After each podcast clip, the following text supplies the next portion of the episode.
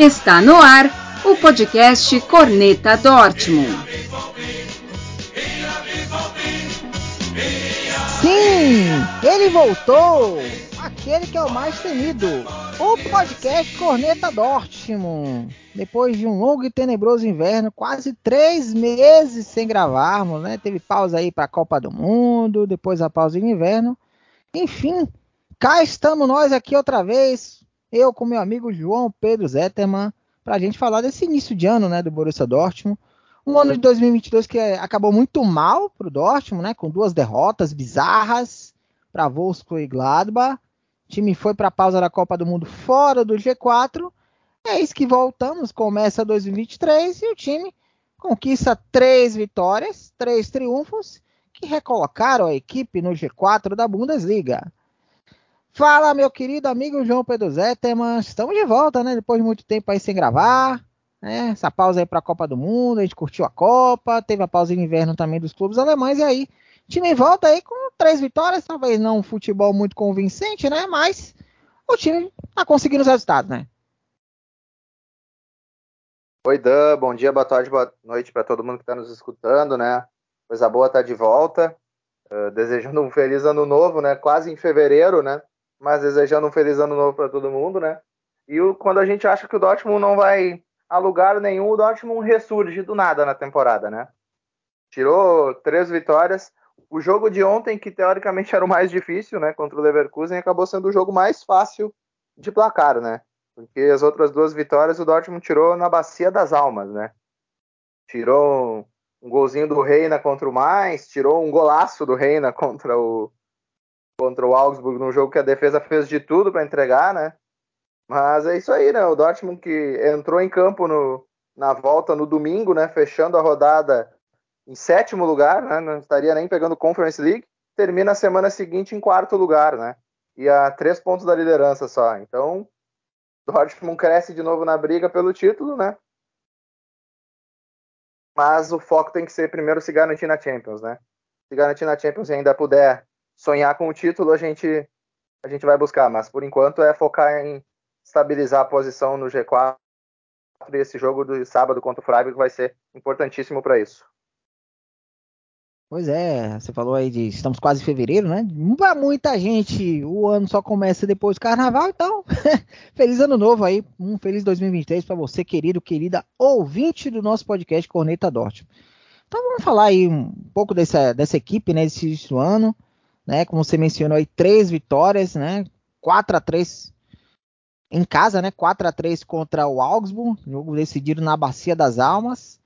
Aí a equipe sai, né, para fazer dois jogos de fora de casa em que a performance, né, a campanha da equipe fora de casa era até então muito ruim, né? Eram três vitórias apenas e cinco derrotas, uma campanha negativa em jogos fora de casa na Bundesliga. Eis que a equipe vence o mais por 2 a 1 também na Bacia das Almas, né, com gol praticamente no último minuto. E no jogo contra o Leverkusen, que a equipe venceu de uma certa forma, né, até sem sofrer tanto como sofreu nos dois jogos anteriores, né? Mas aqui, João, vamos começar a falar sobre esse time, né, nesse início de ano. A gente vai falar por setores, né? Vamos começar primeiro falando né, de trás para frente, né? Vamos falar da defesa. A defesa que contra o Augsburg teve uma atuação pavorosa, né? Mas nos dois jogos seguintes, a equipe se recuperou, né? É, tomou um gol contra o mais, né? No, logo no primeiro minuto de jogo, num, num, lance de bola parada, uma cobrança de escanteio. Mas fora isso, a equipe não sofreu, né? Não teve o mais, não teve mais nenhuma chance clara de gol, né, no jogo. E no jogo contra o Leverkusen, um vacilo aqui, outro ali, que a, o Leverkusen acabou esbarrando em Kobel. É, a equipe conseguiu se portar muito bem, conseguiu de uma certa forma, anular né, o poderio ofensivo do Leverkusen. O Leverkusen que tem um ataque que faz bastante gol, né? E tem um cara aqui, é, João, que chamou a atenção, principalmente no primeiro jogo, que é, é, foi muito criticado e com razão, que foi um dos contratados para essa temporada, que foi o Nico Schlotterbeck.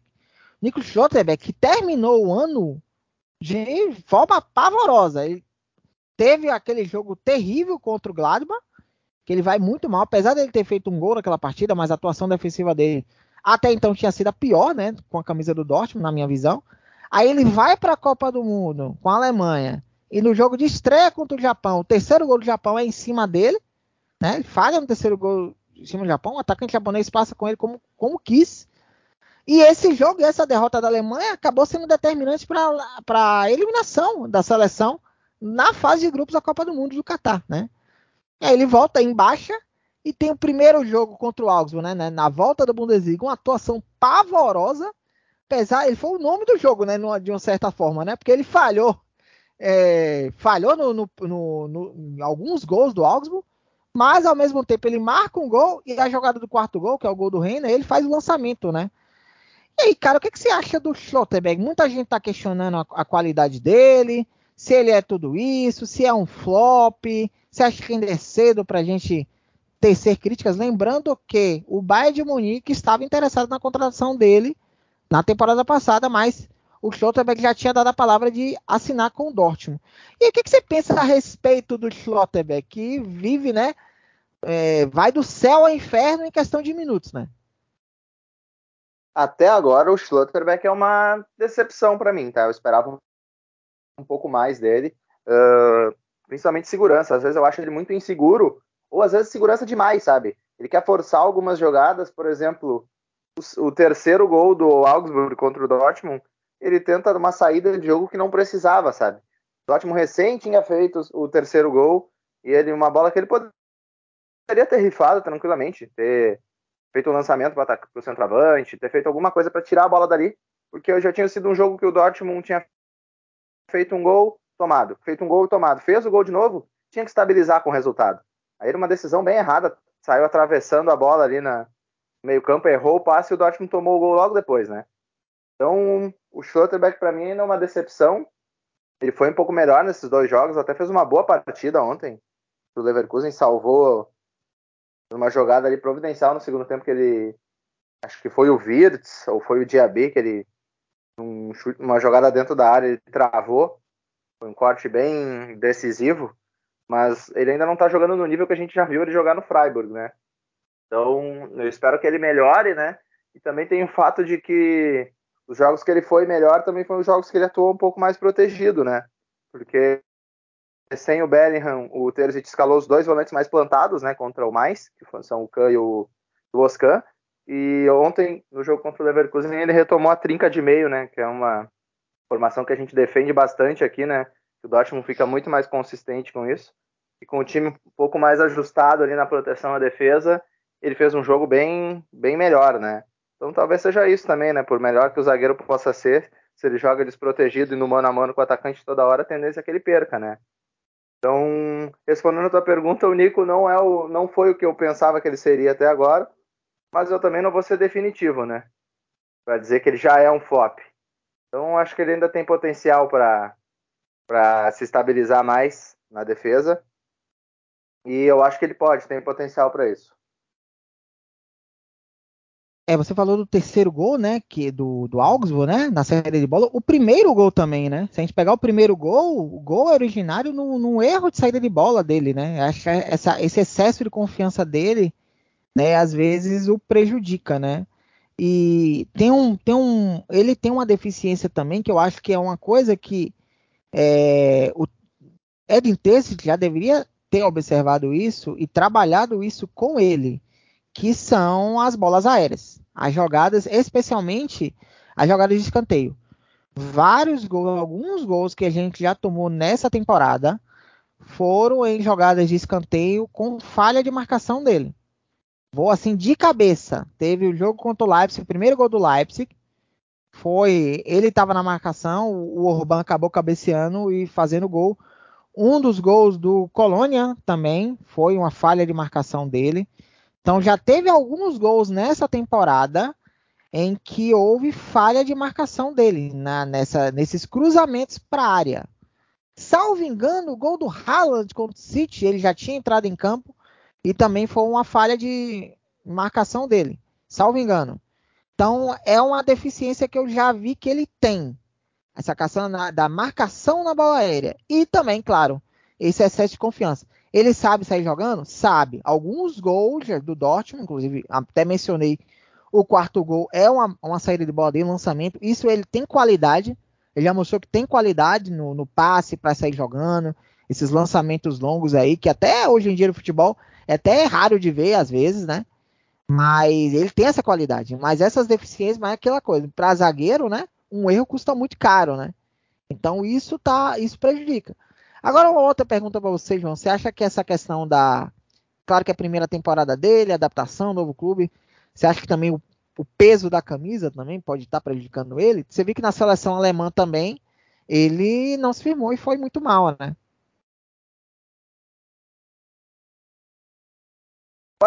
Ser, pode ser, né? A gente sabe que é diferente tu jogar no Freiburg do que tu jogar no Dortmund ou na seleção, né?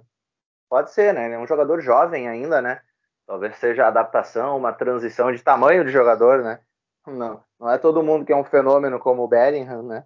Que o cara com saiu do, trocou de país, inclusive, na primeira temporada já virou titular e foi até uma peça bem importante no time do Dortmund que foi campeão da Pokal, né? Fez uma Champions League bem competitiva na temporada passada se firmou e agora é o melhor jogador do time, né? Chega a ser capitão, é o terceiro da hierarquia, tendo 19 anos. Então, nem todo mundo tem essa, essa adaptação que o Bellingham tem, né? Mas o, o Nico talvez, talvez precise um pouco mais de tempo, né? Mas vamos ver, né? Vamos ver o que, que, ele vai, se ele vai ser o zagueiro que a gente esperava que ele fosse. Eu já tive um pouco mais de certeza nele, né? Ele me parece às vezes ele não evolui em certas coisas, né? Porque ele tem determinadas falhas que ele continua cometendo, né? Parece que ele não não, não tem uma leitura de jogo do que ele está errando para melhorar. Né? Ele é um jogador que tu vê pelas entrevistas que ele realmente parece meio crítico, né? Com ele, né? Não, não é um jogador acomodado, mas eu acho que às vezes ele poderia poderia fazer uma autocrítica em campo, tá? Porque não adianta dar entrevista dizendo que sabe que errou, que sabe que tem que melhorar o nível e seguir cometendo os mesmos erros, né?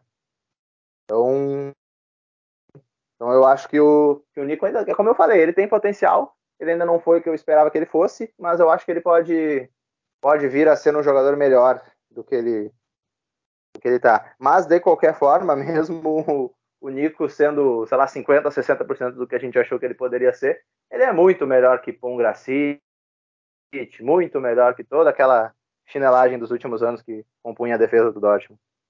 Ah, pelo amor de Deus, cara. Não, isso aí não, não, tem, não tem nem como comparar, né? tem nem como comparar. É, e eu falei que ele, ele, ah, já, ele já fez alguns gols e tal. Olha só, na Bundesliga, o Schlotterbeck, em 18 partidas, ele tem dois gols e três assistências. Ele tem números ofensivos melhores que o Malen. Schlotterbeck tem números ofensivos melhores que o Malen. Possante Daniel, Daniel Malen. Eu falo Daniel Malen, ó. Doniel Malen. Ele tem números maiores que o Malen, cara. É incrível isso. Né? Um zagueiro tem dois gols e três assistências. O atacante Doniel Malen, sem comentários. Mas enfim, é... se a gente pegar as duas últimas partidas, que foram os dois jogos fora de casa, olha só, o Schlotterbeck, ele foi o líder no jogo em bolas afastadas. Ele teve seis bolas afastadas na partida. O segundo nesse quesito teve três, né? Foram dois jogadores no mais. Nos duelos, até se ter bola aérea, nos duelos da bola aérea, nesse jogo quanto mais, ele ganhou todas. 5 de 5. Então, nesse aspecto, ele foi impecável, né? Então, a gente já viu nesse jogo, ele, assim, com esses números, ele foi muito bem. E no jogo contra o Bayer Leverkusen, ele liderou no quesito interceptações. Ele teve quatro interceptações no jogo, o líder na partida, tá? O segundo foi o Henrican, o Oscan e o Palacios, com dois. Não você vê que ele teve bons números né, nessas duas partidas. A questão que eu vejo do Schlotterbeck, talvez seja a questão da idade, é a tal da consistência que a gente fala. Que zagueiro, jogador, jogador defensivo de uma maneira geral, ele precisa ser mais consistente até mesmo que os atacantes.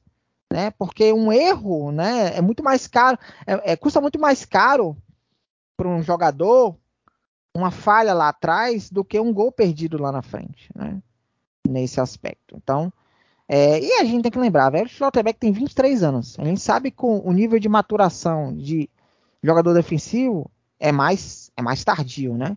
Poucos são aqueles né, que, que desabrocham muito mais cedo. Então eu acho que eu também acho muito cedo que eu já vi gente nas redes sociais falando que ele é, é, é flop, é, é, superestimado, isso aqui. Eu, também muita calma nessa hora, né?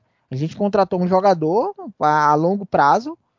Ele também não é um dos piores do time, muito pelo contrário. Eu acho que a questão é que quando, quando ele falha, está sendo muito gritante. Né? Isso aí acaba potencializando né, aquilo que a gente. Ah, ele não é tudo isso. Pô, será que o, o, o Baia se interessou nele à toa? Acho que não. Acho que o Baia também viu qualidades nele, né? Então acho que é, é, tempo ao tempo, é esperar. Vamos ver os próximos jogos. Se ele mantém o nível de consistência, vamos ver se ele para de. ou diminui um pouco o nível de falhas, né? E porque eu acho que ele também tem, ele tem uma, uma, uma, uma coisa que eu gosto muito. Você já vê que ele é muito jovem, mas ele tem um, um, um quê de liderança que eu gosto, que eu, que eu, já percebi. Que ele tem essa coisa meio xerifão, de zagueiro, acho isso importante. Né? Então ele pode ser um zagueiro que a gente pode ter por muitos e muitos anos, né? Então é isso. Mas seguindo aqui falando da defesa, João, tem um outro jogador aqui que foi uma novidade nessa temporada, que a gente achava até que o Borussia Dortmund não ia contratar ninguém. Eis que os caras foram atrás de um lateral, João. Olha só. Os caras foram atrás de um lateral, lateral direito e esquerdo, né? Que ele atua nas duas, norueguês. O Julian Hirson, ele veio do Union Berlim, custou cerca de 5 milhões de euros nos cofres do, do Dortmund. E ele já chegou já estreou. Já chegou na mesma semana, já estreou contra o Augsburg na lateral direita. Acabou tendo a infelicidade até de marcar um gol contra. No segundo jogo contra o Mais, ele falha no gol, no lance do gol do, do Mais, né? A falha de marcação dele, mas no minuto seguinte se redimiu marcando um gol, né? De fora da área, contando com o desvio do zagueiro. E já no terceiro jogo ele teve, ele atuou na lateral esquerda, né? Do, do, do Dortmund, né? Substituindo o Rafael Guerreiro que foi no banco. O Wolf fez a lateral direita, né, contra o Leverkusen. E ah, eu, ah, na minha visão, assim, não é um lateral assim que chame muita atenção, mas eu acho que ele fez bons jogos, viu? Acho que ele é um, é um, é um acho que é um jogador bom pro elenco. Acho que a gente ainda vai precisaria de outro lateral com mais pujança, digamos assim. Mas eu acho que, dadas as circunstâncias, que a gente perdeu o Munier, Munier né? Perdeu, entre aspas, né? Porque também Munier já provou aí, pelo menos esses três jogos, não me fez sentir saudade nenhuma do Munier. Esses três jogos eu acho que ele deu conta do recado. O que, é que você achou dessa contratação? O que, é que você avalia, né? A primeira avaliação dessas três partidas do lateral Risson? Olha, eu vou falar bem, bem assim, tá? É um jogador de 5 milhões de euros, né? A gente sempre tem que botar essa, essa, esse nível de cobrança, mas no que ele pode entregar, né? Não pode cobrar dele o que a gente cobra do Malen, que é um negócio de 30 milhões de euros, do, uh, do ADM, que é um jogador de 30 milhões de euros. Né? São cobranças distintas, né? Ele é um jogador útil, né? Joga pelos, pelos dois lados, né? Eu não gostei muito dele no primeiro jogo. Uh, achei meio atabalhoado, né? atrapalhado. No segundo jogo ele falhou no, no lance do gol, mas depois se redimiu, né? Fazendo um gol, né? Teve uma atuação ok. Ontem eu achei que ele foi bem, ele é voluntarioso, né? Ele é um jogador bem esforçado. Ele lembra um pouco, lógico, joga em posições diferentes, mas nem tanto, porque esse cara que eu vou falar jogava bastante na lateral, que é o Grosskreutz, né? É um jogador que jogava de um lado, jogava para o outro, era bem voluntarioso, né? Era muito mais até vontade do que técnica, né? Olha que o Grosskreutz nem era grosso, né? Mas a gente lembrava mais dele pela, pela questão da, da vontade, né? Garra, jogava por todos os lados do campo, né? O cara que jogou até de goleiro, né, pelo Dortmund. Mas é uma contratação ok, tá? Me surpreendeu vir um defensor. E é bom isso, né? Porque o Munier, pelo visto, não vai sair, né? Nessa, nessa janela, vai seguir ali no elenco, né? Então vai ter ele, tem o Guerreiro, tem o Hirson que joga nas duas, o Wolf pode quebrar o galho até nas duas também, o Sully já jogou na lateral direita e tudo mais. Então o Dortmund vai acabando tendo alguma uma possibilidade de rotação do elenco, né? Na, na defesa, algo que faltou, né? Inclusive, muito estranho, até comentei contigo, com a Si, né? No, no nosso grupo ali, que é foi estranho tu ver o Dortmund ontem no banco, tinha Hummels, tinha Guerreiro, tinha Royce, tinha Mukoko, tinha o Bino Gittens, tinha o Reina, a gente vivendo um tempo de fartura no banco, a gente que era banco cheio de guri, cheio de jogador horroroso. Agora vivendo tempos de fartura no banco. A gente até estranha isso, né? Aí o Edintense vai e coloca o Modeste o jogo contra o Leverkusen continha vencendo 2 a 0 contra-ataque à feição, para usar a velocidade. Aí o cara tem um Reina que fez do, entrou, veio do banco, fez gols nos últimos dois jogos, decidiu, né?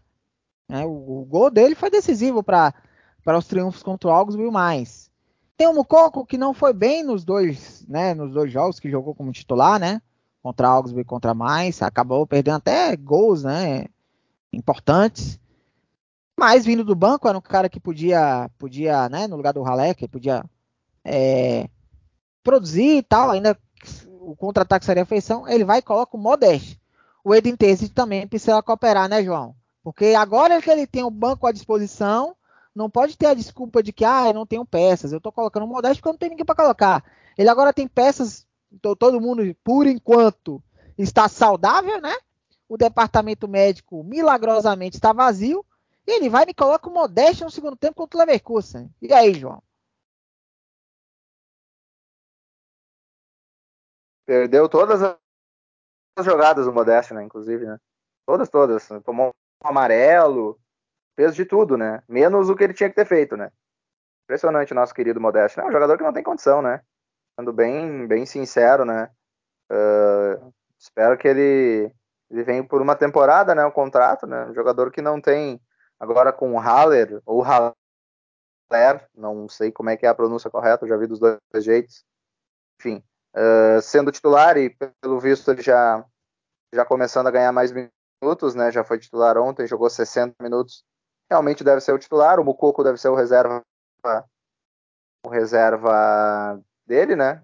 Deve ser o principal, a principal arma, né? O Mukoko conseguiu renovar, finalmente, né? O Dortmund conseguiu fazer essa renovação, né? Não poderia perder um jogador com esse potencial de graça, né? Então, a tendência é que o Modeste perca cada vez mais espaço, né? Assim como como um jogador que, ao contrário do Modeste, vem ganhando muito espaço, que é o Bino Gittens, né? Vem entrando sempre, fez um bonito gol contra o, contra o Augsburg, né? jogador que recuperou do problema no ombro dele, né? E ele, ele teve o problema antes, antes não, ele teve o problema depois que o Dahoud, e voltou antes, né? O Dahoud, a gente viu que ele nos primeiros jogos ficou no banco, nesse último jogo não ficou, né? E pelo que falaram, não foi questão questão clínica, né? Parece que ele tá não tá se sentindo 100% ainda confiante no ombro, né? É, curioso para ver isso, né? Que o Dahoud se machucou antes e ainda não voltou a jogar, né? E de repente num jogo contra o Freiburg uh, deve ser duro o Dortmund quiser repetir os três os três caras no meio sem o Oscan, que está suspenso, poderia o Darudo voltar a jogar, né? mas acredito que não vai ser dessa vez e acredito que o Dortmund vai voltar a jogar com Cam, Bellingham e aí um quarteto diferente, né? Eu espero que daí, se for para botar, que seja o Royce ou o Reina, né? Que não me venha com o nosso Malen de titular. Pelo amor de Deus, Malen não. A gente viu já, né, é, né, nesse último jogo o Malen ficou no banco, não entrou no segundo tempo. Já que a gente já, já tá falando de, de peças ofensivas, né? O ataque, né? Já o ataque, ao contrário da defesa, a gente teve a defesa no primeiro jogo contra o Augsburg uma, uma, atuação pavorosa, mas as duas partidas seguintes uma atuação boa, consistente, né? Segura de uma certa forma e até no contra o Leverkusen o Kobel apareceu, inclusive o Kobel e o Henrique é, entraram na seleção da rodada, né, dessa última rodada da Bundesliga. Então, os dois foram os destaques do Dortmund, né? Porém, o ataque, João, é algo que me preocupa. Eu acho que a questão da, do, do ataque. A gente viu o primeiro jogo sim, que fez três gols, né? Criou oportunidades. No jogo contra o Mais, a equipe até finalizou 11 vezes, mas chances claras de gol. Teve os gols, né? Teve o gol logo no começo e o gol no final. No começo, depois do gol de empate do, do Risson, a equipe criou até algumas oportunidades, o Mucoco perdeu um gol, o Sully de fora da área chutou, o goleiro fez na defesa, mas a equipe criou muito pouco, muito poucas situações claras de gol. E nesse jogo contra o Leverkusen também, né? Se a gente pegar o, as estatísticas do jogo, tudo bem, a equipe fez dois gols, mas a equipe finalizou apenas seis vezes contra 21 do Leverkusen apenas dois chutes no alvo e os dois entraram, né? Inclusive, né? O gol do ADM e o gol contra do Tapsoba. Te preocupa essa questão do. Porque assim, vamos, vamos fazer uma recapitulação, a linha do tempo aqui. Os quatro gols contra o Augsburg. Jogada individual do Bellingham, jogada individual do Bayern Gittes, é, o gol de bola parada, né, do Stoltenbeck, de cabeça, e jogada individual do, do Reina. A gente teve os gols do mais, jogada individual do Risson e bola para, gol de bola parada que, pasmem, gol de escanteio, que o Dortmund, né, é algo muito difícil o Dortmund fazer gol de escanteio, fez agora quanto mais e... E Leverkusen, até o, o, primeiro gol, até que foi uma boa construção coletiva, né? O, o, o Wolf intercepta, né? Rouba a bola, toca pro Brandt, aí Brandt, Bellingham, Brandt de novo, faz o cruzamento, o Haller faz o corta-luz e o ADM marca o gol. Então até coletivamente o time apareceu. E o segundo gol foi um gol contra, né? Foi o, o Bellingham contra o Wolf no lado direito, o Wolf faz o cruzamento. A gente até achou que o Bellingham que tinha completado pro gol, mas foi o Tapsoba que acabou marcando contra. O Tapsoba quase faz outro gol contra, né? Tapsoba foi o melhor atacante do Dortmund, que ele quase faz um outro gol contra depois. E aí no segundo tempo teve até um cruzamento do Wolf que o, o Bellingham cabeceia, a bola passa perto do gol do, do Radek. Mas o que eu vejo, pelo menos eu observei nesses jogos, de um modo geral, é que a equipe de, continua dependendo muito das individualidades para marcar os seus gols e vencer os seus jogos. O que, que você pensa do ataque, do sistema ofensivo como um todo?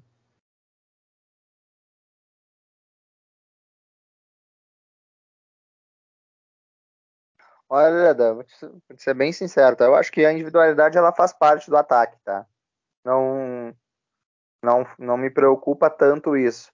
O que mais me preocupa é que eu não vejo consistência no jogo do Dortmund, tá? Isso é, é questão do treinador, né? Que teve um tempo aí para para treinar. A gente sabe que em dezembro ali não conta muito, muitos jogadores ficaram com as suas seleções. O Dortmund até fez umas, uma excursão, né?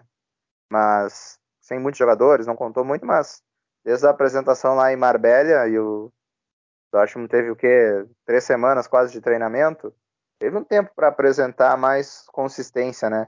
Porque no primeiro jogo o Dortmund defendeu muito mal, mas bem ou mal fez quatro gols, teve algumas outras chances, teve um gol que o Guerreiro errou no final ali, que o cara tirou em cima da linha.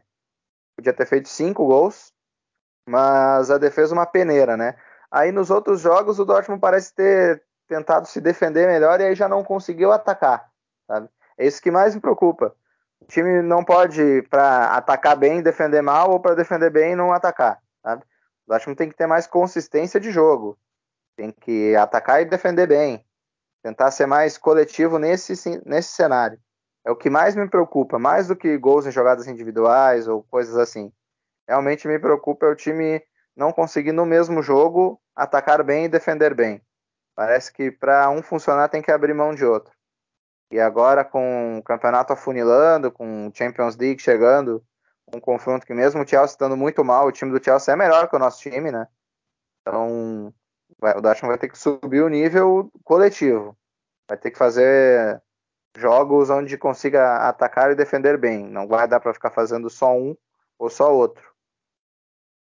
É, porque nesse jogo do Leverkusen, ok, o, o time foi cirúrgico e faz parte, né? Não tirando o mérito do Dortmund. Marcou, né? As duas finalizações no alvo foram gols, né? Mas eu vejo muitas vezes o time sem muita organização para atacar sabe? Se a equipe defensivamente até mostrou uma certa organização, mas ofensivamente e, e aí depende muito de dois jogadores para sair a criação, né? Que é o Bellingham, né? Que como terceiro homem é sacanagem que o Bellingham joga. Bellingham é terceiro homem de meio campo, tá, Terzic? Ele é terceiro homem de meio campo. Essa formação que é, é impressionante como sempre o Dortmund quando joga essa formação. Dois volantes mais presos, né? E o Bellingham time dificilmente perde. É incrível. Eu não tenho aqui as estatísticas, mas dificilmente o time perde. E o Brant. Que o, o Brant é aquilo, né? O Brant é um bom jogador, mas ele é, ele é meio vagalume. Ele, ele tem bons e maus momentos na mesma partida. Né? Ele, para mim, ele fez um ótimo jogo contra o Augsburg. No jogo contra o Mais, ele foi discreto, mas na jogada do gol, ele que cobra o escanteio. E no jogo do Leverkusen, ele também é discreto, mas ele participa da jogada do gol, do primeiro gol, né? Então ele tem lampejos bons. Eu acho que se o, se o Brandt é, tivesse mais tempo, né? É, aparecendo mais, acho que também a gente ganharia muito. Então o Dortmund depende muito desses dois jogadores, né? Vamos ver como o Royce volta agora, né? Finalmente parece que ele se livrou. Primeiro foi lesão, depois é, que, a, que, o Dortmund até apressou a volta dele, aí ele ficou mais tempo fora, ficou fora da Copa do Mundo. Aí, né, jogou alguns jogos ali da, né, da pré-temporada em Marbella, intertemporada, né? E aí teve, ficou doente, ficou fora dos dois primeiros jogos, voltou agora, né? Contra o Leverkusen, jogou alguns minutos, né? Já para ganhar um pouco de ritmo de jogo, né? Então, então acho que falta um pouco de organização, né? É, no, ofensivamente falando. É, é, algo que me preocupa muito. E isso que você falou é interessante, porque os caras tiveram um mês praticamente, né? Em Marbella. O que, que, que os caras foram fazer em Marbella lá? Né? Porque Marbella é paradisíaca cidade. Todo mês de janeiro os caras vão para lá, né? Parece que tem, né? Parece que tem com a Secretaria de Turismo de Barbela, né? Que é impressionante. Todos os caras vão para lá. Parece que vão ficar só passando férias lá, né? Lá na piscina, lá na praia, trabalhar que é bom nada. Então, é, é, é para mim isso me preocupa. Isso me preocupa, porque é, não dá é, é, algo meio cobertor curto, né? Não dá para a gente ficar é, dependendo de um setor para ganhar os jogos. Esses dois jogos a gente foi meio que carregado pela defesa. No, no primeiro jogo a gente foi carregado pelo ataque. Então, eu, faz tempo que eu não vejo o Dortmund jogar bem nos dois setores. Esse é o grande desafio do Terzic. Né? Então, vamos ver aí né, se esse time evolui nesse aspecto. Porque, sinceramente, a gente ganhou jogos, tá? Mas voltamos ao G4, mas ainda me preocupa isso, viu? Me preocupa essas coisas, porque a gente conhece o histórico recente do Dortmund de falta de consistência desse time. E é um time que tem um potencial para jogar muito mais do que vem jogando, né? Essa é a realidade. Mas então, Deixa eu fazer uma pergunta, já... Dan. A gente está falando do, está falando de jogar com esse trio, trio de meio, né? Uh, quem que seria o teu meia? O Royce ou o Brandt? Quem que tu escalaria? Ah, hoje o Julian Brandt. Até porque o Royce está voltando, né? Então, acho que o, Royce, para mim, é. Hoje, para mim, ele é opção. Ele ficou muito tempo parado, a gente tem que lembrar disso. Muito tempo parado, aí juntou a pausa, né? Aí teve início da temporada, ele ficou fora também. Então, hoje, né, a gente vai ter o, a pausa, a, a, gente vai ter a ausência do, do Scan, né? No jogo contra o Freiburg. Não sabemos a situação do Daru, né? Então a gente tem que ver. Então, assim, o time que eu iria contra o Freiburg, claro, até, até sábado a gente não sabe se alguém vai ter problema físico ou não, mas eu iria com Kahn, Bellingham, Brandt, Giovanni Reina, ADM e o Halé como centroavante. Então esse seria eu, eu ainda deixaria o Royce como opção para o segundo tempo. Então eu iria de Julian Brandt. Até porque o Julian Brandt na média, eu acho que ele para mim foi um dos melhores do time desses três jogos. Foi um dos melhores do time. Então eu acho que e o Brant é um cara da bola parada, ele é um cara que, né, cobra bem falta, cobra bem escanteio, a gente viu, né, jogadas aí de gols, né, cobrados por ele. Então, eu acho que ele é um cara importante. Minha cobrança do Julian Brandt é dele ser mais consistente, porque ele tem potencial, ele sabe jogar, ele é um grande jogador. Mas ele acende e apaga em muitos momentos do jogo. É o jogador vagalume. Mas se a gente tivesse, se o Brandt tivesse mais ligado, mais aceso em mais momentos do jogo, ele poderia produzir muito mais do que ele produz. Essa é a minha visão. Mas agora eu vou fazer uma pergunta para você. A gente teve aí a volta, graças a Deus, né? Que ele se recuperou, venceu aí essa batalha contra o câncer e voltou aos gramados, que é o Sebastian Haller. Ou Sebastian Haller. E ele fez, né, sua estreia oficial, né? Ele tinha jogado alguns jogos amistosos, marcou até um hat-trick, né, contra o Basel. E ele fez, né, fez sua estreia oficial no jogo contra o Augsburg, jogou alguns minutos. Poderia ter feito um gol, viu, João, se o Giovanni Reina não fosse tão fominha. Teve um lance aí, você falou do gol que o Guerreiro perdeu. Teve um lance que se o Giovanni Reina toca para ele, ele estava completamente livre, podia ter marcado o gol em sua estreia em frente à muralha amarela. Todo mundo torcendo, né, por esse gol. Ia ser sensacional. Não aconteceu.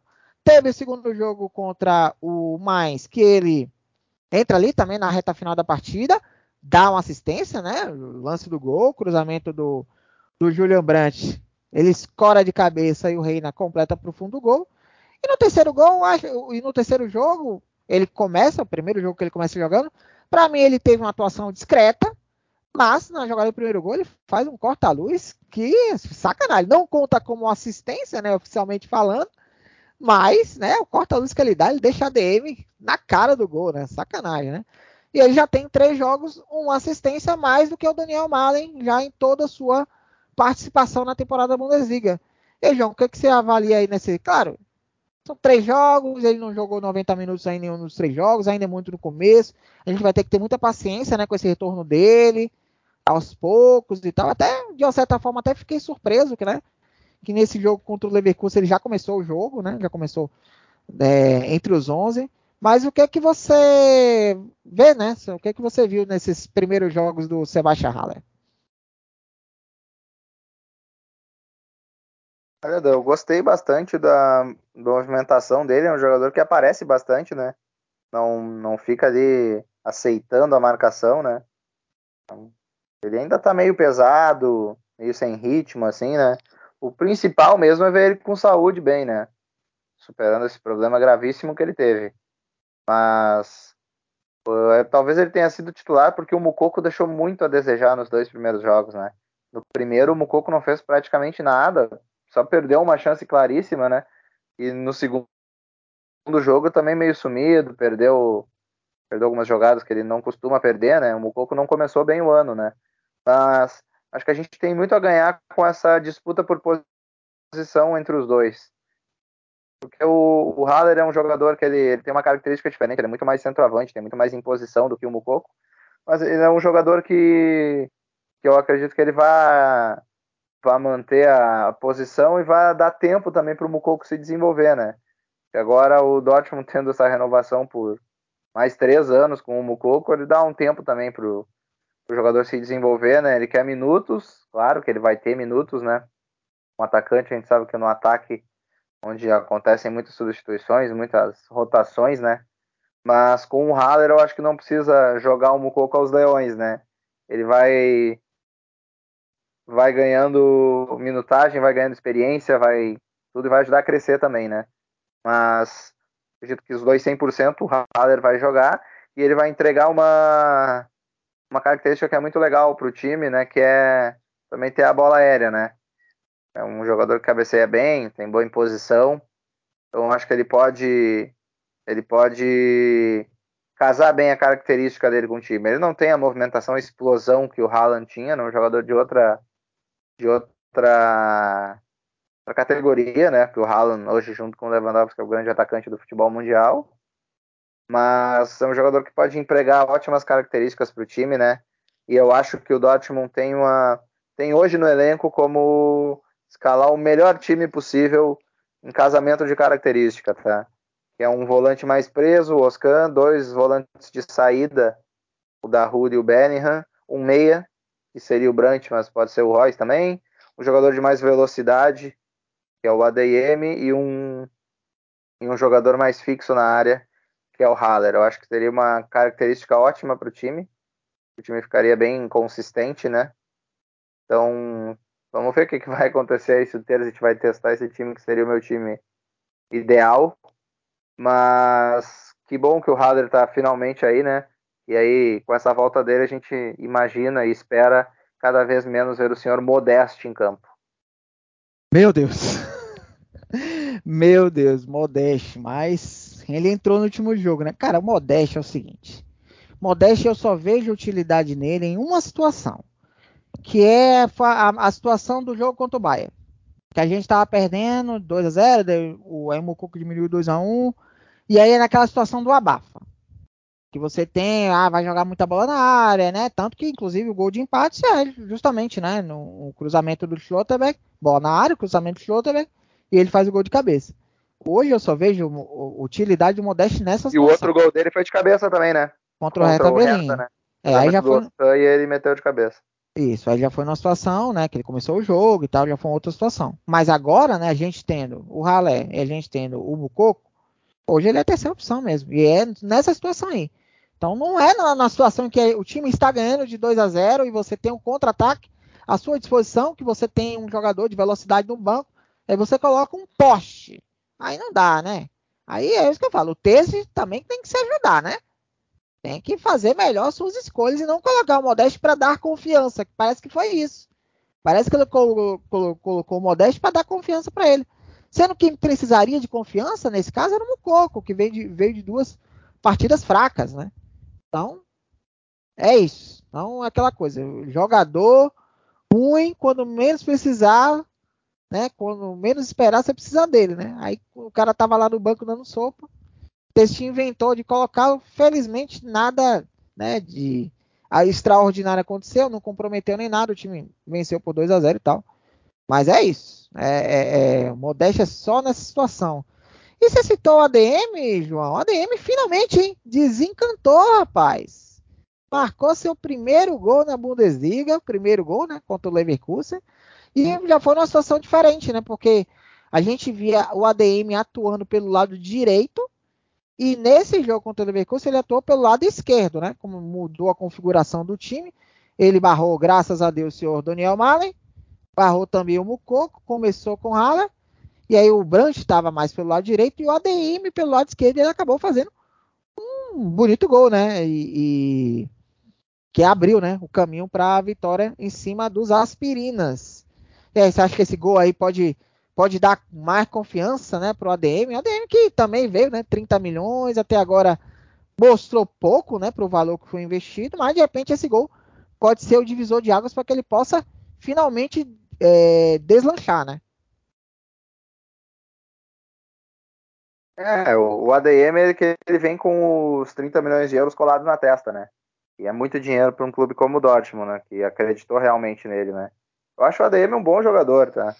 Uh, ele às vezes é meio intempestivo em campo, tu não entende muito bem as. Uh, parece que ele se empolga em alguns momentos, né? Igual ele fez um gol, bonito gol. No lance seguinte ele dá um carrinho meio maluco e toma um amarelo já, se pendura em campo. É, então é meio, meio maluco às vezes, né? Mas eu vejo qualidade nele, eu acho um jogador que é interessante, um jogador de, de velocidade, de drible. Ele seria titular no meu time, né? Mas espero que ele ganhe mais confiança com esse gol, né? Acho que foi o terceiro dele na temporada. Ele fez um gol na Pokal e um gol na Champions, né? Uh, e curioso, Dan, a gente critica o ADM, mas ele já fez três gols na temporada, né? A gente critica o Modeste, já fez dois gols. Nosso querido Bino Gittens ficou muito tempo fora, mas se não me engano já tem dois ou três gols na temporada. E o nosso, nosso querido Malen tem um golzinho apenas, né? Só só para registro aí, né? Fez um golzinho na estreia da Pocal e depois nunca mais. É, na Pocal ele foi né, contra um time de terceira divisão, né? Não, o, ele é o leão de treino amistoso, né? Porque nos amistosos que ninguém tava vendo, né? Ninguém viu os amistosos do Dortmund enquanto a gente tava curtindo a Copa do Mundo. Ele tava fazendo muito gol. É leão de treino amistoso, eu nunca vi isso, rapaz. Aí contra o time na terceira divisão, ele, né? Contra o Munique 1860, Aí ele é um tigrão, né? Aí nos jogos da Bundesliga, da Champions, da Pokal, ele é uma tchutchuca, né? Então, nosso querido Daniel Mara, espero que no final da temporada se livrem dele. Como vão se livrar, João? Parece que vamos conseguir se livrar, ainda que por empréstimo, né? Do senhor Torgan Hazard. E saiu uma notícia aí agora de, de última hora aí. Né? Estamos gravando na segunda-feira, 30 de janeiro de 2023 a janela de transferência, a janela de inverno, se encerra no dia 31 de janeiro, a gente pode estar se livrando também, vamos rezar para que isso aconteça, do senhor Nico Schultz. A Atalanta, nossa querida Atalanta de Bergamo, estaria disposta a contar com os serviços patéticos do senhor Nico Schultz, hein, João? A gente pode se livrar aí amanhã, se Deus quiser, né, desses dois, desses dois possantes jogadores, hein?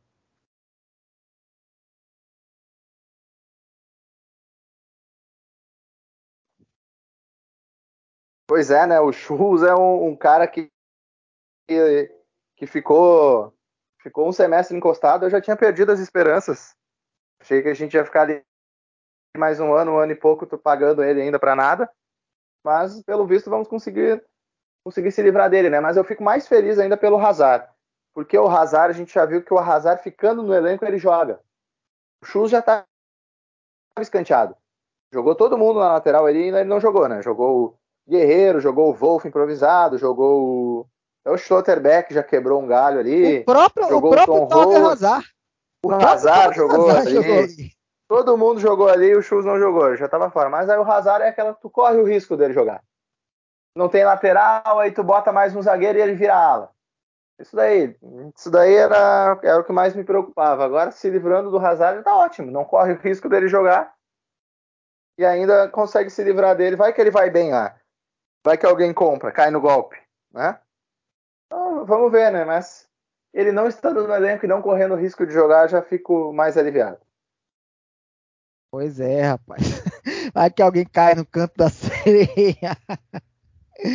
ah, isso é muito bom, mas, realmente é, é, assim.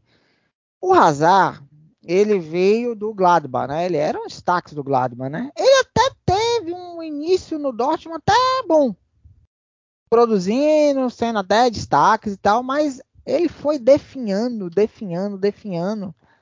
Não dá para dizer que foi no momento da contratação, por isso que eu avalio contratação em dois momentos, né? No momento que ele é contratado e na performance dele no clube, né? Não, não vou dizer que foi uma contratação ruim, na época eu até gostei, mas se provou que não deu certo, né?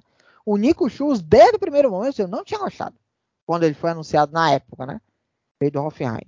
Que nem no Hoffenheim ele era esse destaque. E o Dortmund pagou 25 milhões de euros por ele.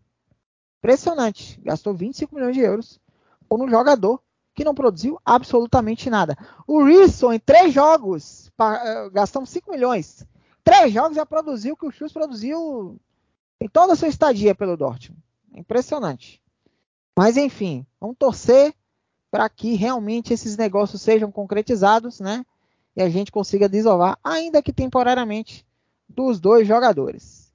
Mas, João, vamos lá. Próxima rodada, rapaz. Antes da gente falar da próxima rodada, vamos passar a tabela de classificação que, quem diria, viu, João?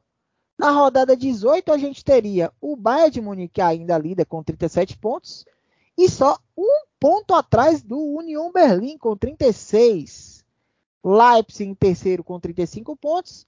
Borussia Dortmund em quarto com 34, mesmo número de pontos que o Freiburg, que tem 34 pontos, só que o Dortmund tem um saldo de gols melhor. Na verdade, o Dortmund tem 4 gols a mais que o Freiburg, né?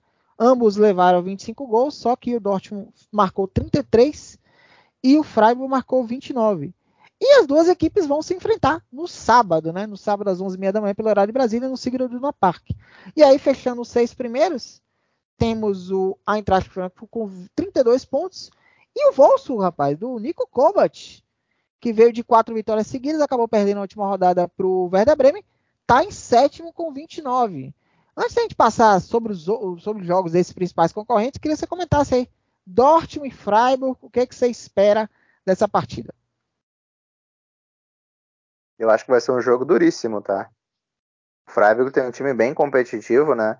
Apesar que o Freiburg, num dos grandes testes, ele tomou uma sapatada do Bayern em Munique, né? Mas é um time chato, um time que na temporada passada foi bem, né? Uh, sonhou com Champions League, sonhou com título de Pokal, não conseguiu nenhum dos dois, mas teve ali, né? Perdeu alguns jogadores, mas conseguiu se manter ali no topo, tá brigando por Champions League, tá brigando por Europa League.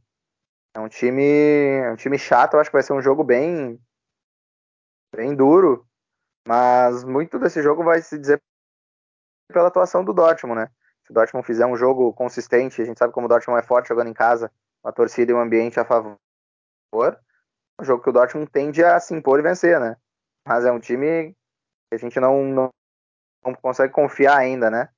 Depois que o Dortmund teve alguns bons, uns bons momentos na primeira parte da temporada, teve uma vitória, agora me fugiu contra quem, que a gente teve uma vitória categórica, e aí foi fazer dois jogos fora e tomou duas, tá mancada, principalmente o do Gladbach, né? aquele jogo do Gladbach, que foi o último jogo do ano, foi revoltante, né? O Dortmund tomou 4, podia ter tomado 5, 6, 7. Um absurdo aquele jogo.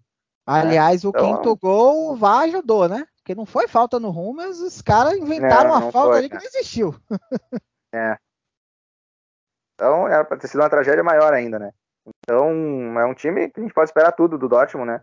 Mas eu acho que é um jogo que eu, eu arrisco que o Dortmund vai ganhar por 3 a 2 Eu aposto tá num jogo animado. Gols, placar bailarino. Mas vai ser um jogo duro.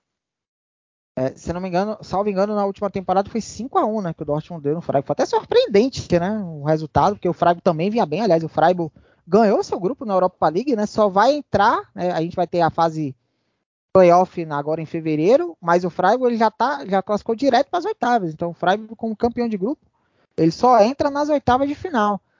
Só que o início do ano do Freiburg foi bizarro, né? Que eles tomaram 6 a 0 do Wolfsburg. Foi até um resultado de certa forma até surpreendente, né? Não pela vitória do Wolfsburg, né? Que tá em franca ascensão, mas pelo resultado em si, né? Tomaram 6 a 0 Depois eles empataram, né? Com a Eintracht Frankfurt em 1 a 1 E aí, né? Se reabilitaram, venceram no último final de semana o Augsburg por 3 a 1 Vamos passar aqui, né? Os jogos. Antes disso, João, eu acabei fechando aqui a tabela de classificação sem querer. É, me relembra aí, quem é o último colocado da tabela da Bundesliga? Eu esqueci. Eu te juro que eu ia te perguntar isso quando tu estava postando, falando da classificação. Quem é que está em último? É o minúsculo clube de Gelsenkirchen, que vai voltar para onde não deveria ter saído. Né? Outro rebaixamento. E vai cair novamente com rodadas e rodadas de antecedência. Pois é, os caras tomaram 6 a 1 do Leipzig no meio de semana. Seis, o primeiro tempo tá 4 a 0 Quando eu fui olhar o placar, eu, nossa, já?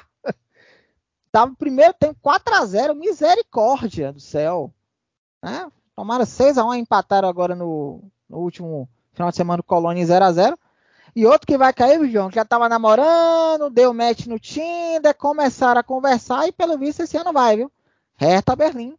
14 pontos em penúltimo lugar. Jogou a repescagem, o playoff do rebaixamento último, na última temporada. Tá tentando, né? O Hertha tá é. tentando, né? Dá Será que pra dizer chamar... que o Hertha não é um time consistente, né? Tá nas últimas hum. três temporadas tentando fazer de tudo para cair, não tá conseguindo, acho que agora vai conseguir. É, a não ser que chame o velhinho Félix Magath de novo pra salvar o time, né? Vamos, vamos ver aí. Mas então, João, vamos passar aqui. A gente já falou de Dortmund e Freiburg. Eu vou de 3 a 1 3 a 1 Dortmund, essa vai ser minha aposta. Nosso mestre sala Júlio Bellingham vai marcar um gol e vamos torcer para o Haller marcar seu primeiro gol em frente à muralha amarela. Vai ser sensacional. Mas vamos passar aqui os, os próximos jogos dos, do, dos concorrentes né, nessa rodada. O Bahia, que é o líder, vai visitar o Vosso no Nico Kovac. Vai ser o jogo que vai fechar a rodada, né? A rodada 19 da Bundesliga, vai ser no domingo, né? Às 1h30 da tarde. O vice-líder União Berlim é, vai receber o mais, jogo no sábado às 11h30, vai ser no mesmo horário de Dortmund e Freiburg. O terceiro colocado, Leipzig, também nesse mesmo horário, vai visitar o Colônia. Né? Tem, aí vai ter Dortmund e Freiburg, quarto e quinto colocados. E o sexto colocado, o Eintracht Frankfurt, vai é, receber o Hertha Berlim, né? O Hertha Berlim. E aí, o que, que você pensa aí desses jogos aí? Quem tem o confronto mais difícil? Quem tem um confronto mais tranquilo? O que, que você pensa aí? quem tem o confronto mais difícil desses aí é o Wolfsburg, né? Que joga contra o Bayern, que é o melhor time líder, né? Mas o jogo mais disputado eu acredito que é o Dortmund e Freiburg, né? Então, um confronto direto, dois times estão juntos na tabela, né? Acho que deve ser o jogo mais equilibrado, né? Uh, o Frankfurt tem um favoritismo enorme contra o Hertha, e eu também vejo o União Berlim favorito contra o Mais ainda mais jogando em casa, né? E podendo assumir provisoriamente a liderança, né? Mas eu acho que o quem tem um jogo joguinho chato é o Bayern, né? Falei ali o Bayern, quem tem um jogo mais difícil é o Wolfsburg, sim, porque o Bayern é o melhor time. Mas pelo que o Bayern não vem jogando e pelo que o Wolfsburg vem demonstrando, acho que pode ser um jogo que se o Bayern não sair ganhando cedo, acho que se o jogo for caminhando num empate, assim, pode ser um jogo chato pro Bayern. Não é um jogo que eu acho que o Bayern vai tocar 3, 4, 5. Sim, acho que é um jogo que, que pode ser chato. A não ser que o Bayern faça um gol muito cedo, que aí pode ser que abra a porteira, né? Mas em teoria, eu acho que é um jogo que pode rolar um tropeço. Acho que não vai rolar, tá? Não vejo o Bayern tropeçando quatro vezes seguidas. Mas é um jogo Já... que pode já é, foi estranho tropeçar três vezes seguidas, né? Três empates, eu nunca vi isso. O Bahia empata três vezes. É, empata é, Bahia. É, e o empate mais louco para mim foi o do Colônia em casa, né?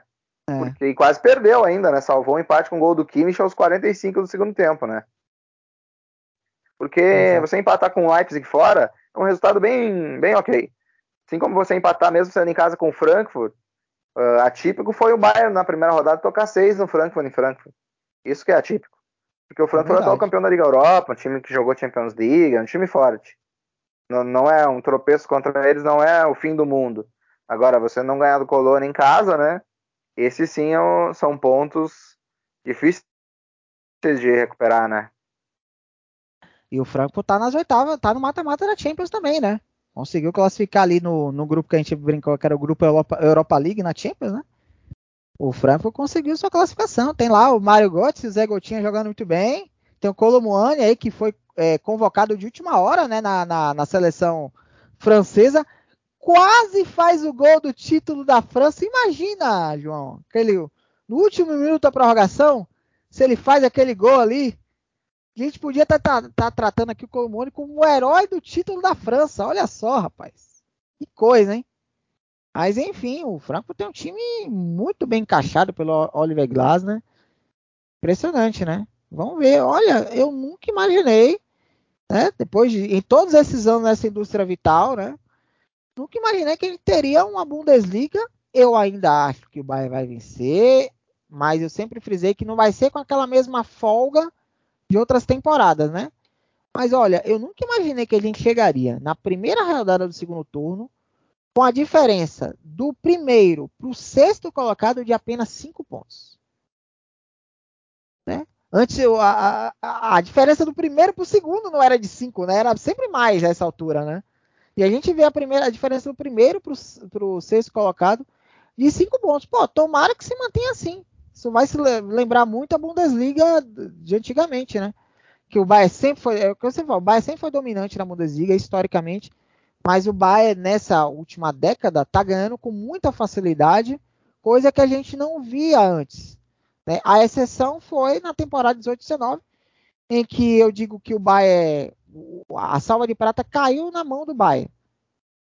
A salva de prata caiu na mão do Bayern, porque aquele título era para ser do Borussia Dortmund, mas o Borussia Dortmund arranjou um jeito de entregar de mão beijada para o Bayern de Munique. Enfim, estamos aí, né? Vamos ver aí. Essa rodada promete fortes emoções. E assim, se a gente pensar na pior das hipóteses, assim, um cenário mais pessimista para o Bayern de Munique, o Bayern pode terminar a rodada em terceiro lugar. Se ele perde do Wolfsburg e União Berlim e o Leipzig vencem seus jogos, a gente pode ter o Bayern de Munique na terceira colocação. A que ponto chegamos, viu, meu amigo João? É isso. Mas vamos ver, é, vamos aguardar essa rodada. Mas curioso, eu acho curioso é. Na verdade, o que me deixa curioso, né? É o fato que eu não vejo o Bayern tendo aquele elenco uh, que já teve em outras oportunidades, né? A gente vê às vezes jogando Chupomoting, né? Não é, um, é aquele elenco dominante agora, se bem que o Mané deve estar voltando, né? Voltou aos treinos, já é um plus no ataque bem, bem grande, né? Mas curioso para ver o Bayern tem um confronto bem difícil na Champions League, né? Vai jogar contra o PSG, né? Então deve exigir bastante do Bayern, né? E aí a gente sabe que, que Champions League aí já compromete o, o confronto antes, o confronto depois, né? Na, na Liga Nacional, né? Então, curioso para ver como é, que o, como é que o Bayern vai lidar com isso, né? O Bayern está contratando o João Cancelo agora, eu acho um jogador bem, bem interessante.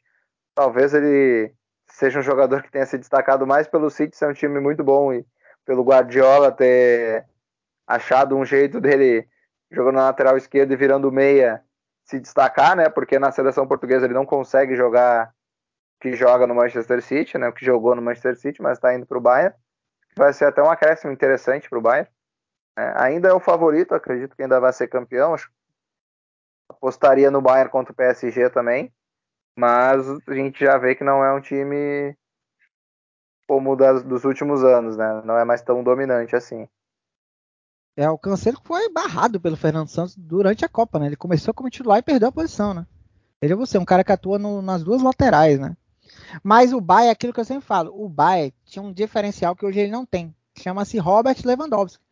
Quantas a gente, a gente sempre se pega na, na diferença de pontos. Mas quantas e quantas vezes o Bayern venceu na Bundesliga por 1 a 0 ou por 2 a 1 ou por 2 a 0 com gols de Lewandowski? Nesses três jogos aí que o Bayern empatou, um ou dois deles podia ter sido 2 a 1 com o gol do Lewandowski decidindo no final. Então acho que a, o, o, por mais que o Mané seja um grande jogador e tal, vai voltar e sim, vai, vai dar um vai dar um poder de fogo maior, mas a, a, o faro de gol, o, a capacidade de marcar gol que o Lewandowski tinha é surreal. Então quantas e quantas vezes a gente viu jogos duros do Bayern de Munique, mais que o Lewandowski decidia no final? Várias. E hoje ele não tem esse cara. Então, vários jogos que o Bayern tropeçou aí, é, o Bayern tem o quê? Sete empates. São 10 vitórias, 7 empates e uma derrota. O Dortmund tem mais vitórias que o Bayern na Bundesliga. Veja você. Veja você, o Dortmund tem 11 vitórias, é o time que mais ganhou junto com o Union Berlim, e o Bayern tem 10 vitórias. Mas desses 7 empates aqui, a gente pode tirar, sei lá, 3, 4 empates aqui, podiam se transformar em triunfos se o Lewandowski ainda estivesse no Bayern. Então aí seria o quê? 6, 8 pontos a mais que o Bayern poderia estar na, na frente da tabela. E aí a gente estaria falando aqui novamente, ah, o Bayern já está 8 pontos na frente né? Já é campeão, é aquela coisa toda. E agora a diferença tá só em um ponto. Pronto, João. Primeiro episódio de 2023. Estamos chegando ao final. Já batemos uma hora aqui. Mais algo a acrescentar antes de a gente fechar a casinha aqui? Suas considerações finais. Meta bronca aí. Não, na verdade, para finalizar, é só que o time consiga adquirir uma consistência maior, né? Porque agora vem rodadas de Bundesliga e chegam as Copas também, né? Agora dia 8 tem o confronto contra o Bochum, dia 15 tem o jogo de ida contra o Chelsea, né? Que o time possa se estabilizar, porque fevereiro vai ser um mês bem decisivo e bem duro. É, vai começar a maratona e rezar para não perdermos jogadores machucados, né? Porque enquanto tiver jogo assim, ah, tive um jogo meio de semana agora, mas enquanto tiver jogo um uma, uma vez por semana, tá tranquilo, né? Vamos ver se a gente não perde ninguém importante, especialmente por lesão. Mas é isso aí, vamos torcer. É isso aí, gente. Chegamos ao final do nosso episódio do podcast Conecta Dortmund, primeiro de 2023. Espero que vocês tenham ouvido até o final e tenham gostado. Siga a gente nas redes sociais, Instagram, Facebook, Twitter. Siga a gente também na nossa página do Spotify, só digitar lá Corneta Dortmund. E é isso. De volta semana que vem para comentarmos sobre Dortmund e Freiburg e também falarmos sobre o que é de melhor na Bundesliga.